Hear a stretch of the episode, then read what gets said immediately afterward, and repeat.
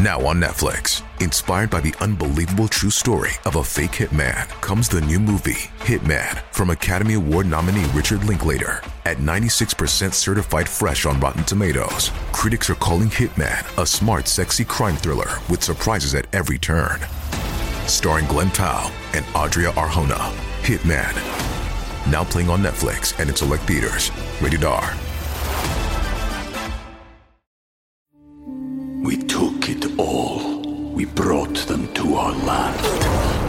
An endless night, ember hot and icy cold. The rage of the earth. We made this curse.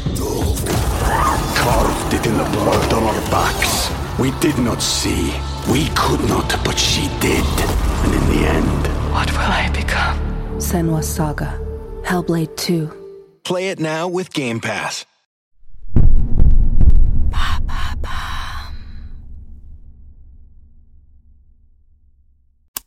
Épisode 3 L'affaire Roman, Bababam. Bonjour à tous, bienvenue dans Homicide. Je suis Caroline Nogueras.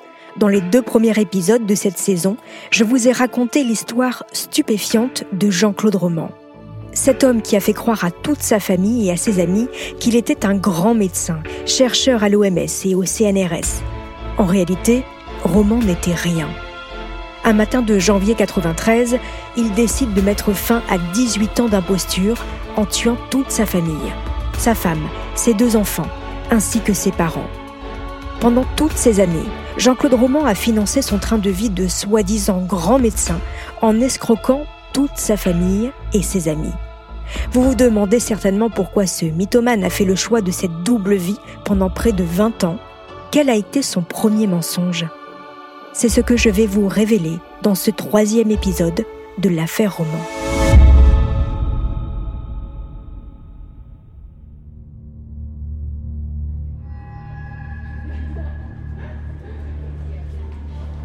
Pour Jean-Claude Roman, le mensonge a commencé sur les bancs de la fac, à Lyon.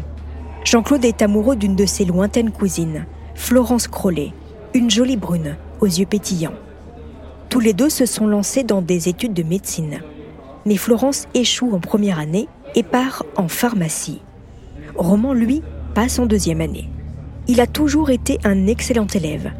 Tout se passe donc plutôt bien pour lui entre la relation qu'il mène avec Florence et ses études. Mais en 1975, au moment de ses partiels de deuxième année, sa petite amie lui annonce qu'elle souhaite mettre de la distance dans leur relation. Roman déprime et ne se réveille pas pour l'une de ses épreuves. Quant au rattrapage de septembre, là non plus, Roman n'y va pas. Il dit s'être cassé un os de la main. Pour ne pas décevoir ses parents qui lui vouent une admiration sans borne, il faut dire que Jean-Claude est leur seul fils qu'ils ont eu sur le tard, il leur annonce fièrement qu'il a validé sa deuxième année. La spirale du mensonge est lancée. À 21 ans, Roman vient de signer pour une double vie. Il va devoir à présent apprendre à tout calculer, écrire le scénario de sa vie pour n'éveiller aucun soupçon. Pour se faire passer pour un étudiant, il va se réinscrire pendant des années en deuxième année de médecine. Et il fait comme si il accompagne ses amis, suit les cours, prête ses photocopies. Il se rend aussi souvent à la bibliothèque universitaire. Il lui arrive aussi de ne pas venir à la fac. Alors, pour justifier ses absences, il s'invente un cancer, un lymphome, qui l'empêche d'assister aux cours. Ainsi, il fait taire les rumeurs. D'ailleurs, ce cancer va devenir son alibi tout au long de sa vie, car il ne choisit pas n'importe lequel. Le lymphome est un cancer avec lequel on peut vivre longtemps, qui ne nécessite pas de thérapie lourde. Le docteur Pierre Lamotte, expert psychiatre qui a rencontré Jean-Claude Roman, l'explique très bien dans l'émission Fait entrer l'accusé. C'est un masque pour éviter de répondre sur autre chose, d'abord. C'est-à-dire que le cancer devient tellement énorme qu'il va occuper la place de là où aurait pu se glisser le doute. Quand quelqu'un vous dit qu'il est inquiet pour sa vie et qu'il se demande, euh, il vit au jour le jour parce qu'il fait pas de projet, on lui demande pas d'explication sur son emploi du temps. Ce qui est dingue, c'est que à la fin de chaque année scolaire, Personne ne remarque l'absence de son nom sur les listes d'admission. Personne ne se pose la moindre question sur ses notes, sa moyenne. Les années passent, puis il s'invente un travail à l'OMS et au CNRS. Car, quitte à mentir, autant voir les choses en grand et s'imaginer un poste prestigieux. Et puis, il est plus simple pour le menteur de travailler dans un endroit qui ne nécessite ni horaire, ni emploi du temps fixe, plutôt que dans un cabinet médical. Les journées de Jean-Claude sont en fait bien plus ternes que celles qu'il raconte. Le matin, il dépose ses enfants à l'école, puis il prend la route, direction Genève. Roman s'arrête alors sur un parking de supermarché ou sur une aire d'autoroute. Il étudie des revues médicales dans sa voiture. Il déjeune chichement de club sandwich. Parfois, il passe voir ses parents à Clairvaux-les-Lacs, puis par faire une balade en forêt avec son père aimé. Il fréquente aussi beaucoup les bibliothèques, toujours pour approfondir ses connaissances en médecine et alimenter son personnage. Et puis, il roule. Il roule beaucoup sur les routes sinueuses au-dessus du lac de Genève. Il avale des kilomètres sans but, hormis celui de tuer le temps. Il lui arrive même d'aller réellement au siège de l'OMS afin de récupérer une plaquette et de pouvoir la laisser traîner négligemment chez lui. Bien sûr, il ne monte jamais dans les bureaux mais reste en bas, comme un simple visiteur. Roman invente sa vie jusque dans les moindres détails. Il n'hésite pas à faire croire à sa femme et ses enfants que son travail nécessite des déplacements aux quatre coins du monde. En réalité, dans ces moments où sa famille l'imagine à Tokyo, Toronto ou bien Madrid, le faux médecin passe ses journées dans une chambre d'hôtel près de l'aéroport de Genève. Mais il n'oublie jamais le petit cadeau souvenir pour ses enfants qu'il achète dans les boutiques de l'aéroport. Florence est fière de son mari. Elle a de quoi Non seulement il gagne très bien sa vie, mais en plus, il s'occupe de tout. Elle n'a jamais à lui demander de l'argent. Il lui met régulièrement des sous dans son porte-monnaie. Il va aussi lui faire son plein d'essence. Il remplit même la déclaration d'impôt sur laquelle il écrit en réalité le montant zéro dans la case revenu.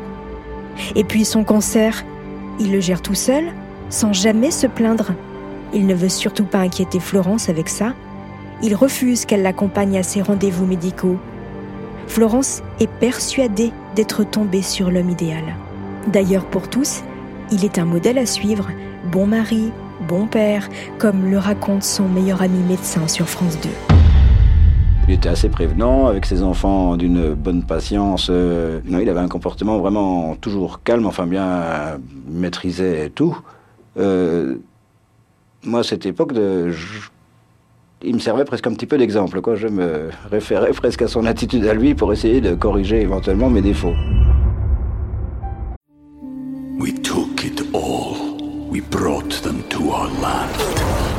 An endless night. Ember hot and icy cold. The rage of the earth. We made this curse. Carved it in the blood on our backs. We did not see. We could not, but she did. And in the end. What will I become? Senwa Saga. Hellblade 2. Play it now with Game Pass. Jean-Claude Roman inspire confiance. Sa bonhomie, son calme, sa discrétion, non, vraiment, elle a de la chance, Florence. Mais au fond de lui, Roman se doute qu'un jour ou l'autre il sera démasqué, comme l'explique d'ailleurs Maître Buffard, son ancien avocat, au micro de Christophe Ondelat. En même temps, on peut, on peut imaginer à la fois la difficulté et l'angoisse de, vivre cette vie-là, parce que on ne peut pas ne pas imaginer que comment chaque jour il, se dit euh, ça va foirer, je, je, vais être découvert, il va y avoir un grain de sable. Mais il n'y a jamais eu de grain de sable. Et, d'ailleurs, il, a dit euh, les miracles ont toujours eu lieu au moment où il fallait. À la fin de l'année 1992, Roman est au bord de la faillite. Il ne peut plus rien rembourser, comme l'explique le colonel Impini, ancien directeur d'enquête à la section de recherche de Lyon, également d'en fait entrer l'accusé. Assez rapidement, on va s'apercevoir que sur le compte de son épouse, il y a euh, un millier de francs euh, et quelques, pas plus. Euh, que sur les comptes de ses parents, il n'y a pratiquement plus d'argent non plus, euh, qu'il doit au moins 900 000 francs à son amie parisienne, et que les sommes qu'il a empruntées à sa belle famille, enfin qu'il a détournées euh, auprès de sa belle famille, n'apparaissent nulle part. Il n'y a pas d'argent retrouvé dans sa maison, donc à ce moment-là, on se dit que Jean-Claude Roman est aux abois financièrement. Les choses vont très vite s'emballer. Les parents de Jean-Claude reçoivent un courrier de la banque expliquant que leur fils est à découvert de 40 000 francs. Roman se défend. Non, ce n'est rien, une erreur de la banque, il va régler tout ça, pas d'inquiétude. Quant à Chantal, sa maîtresse, c'est aussi à ce moment-là qu'elle le presse pour récupérer ses 700 000 francs, soit l'équivalent de 190 000 euros, le fruit de la vente de son cabinet dentaire à Prèves-Saint-Moins, qu'elle lui a entièrement confié. Elle en a besoin pour remonter un cabinet à Paris. Ça y est, Jean-Claude est acculé, pris au piège de ses mensonges. Alors il joue la montre. Roman promet à sa maîtresse de lui rendre très bientôt son argent. Et justement, il a l'intention de lui remettre le soir du dîner chez les Kouchner, son soi-disant ami, en janvier. Roman, au pied du mur, va donc imaginer son scénario macabre. Daniel Setelen est expert psychiatre. Il a rencontré Roman. Voici son analyse qu'il livre dans l'émission Complément d'enquête. Il dit Je vais être découvert, c'est insupportable. Je ne peux pas, euh, je peux pas faire le deuil du docteur Roman. Pour ne pas être découvert, il faut agir. Ah, il y a mille façons d'agir, effectivement, mais il a choisi la solution la plus monstrueuse. Pour ne pas avoir à affronter la terrible vérité, Jean-Claude Roman tue tous les siens.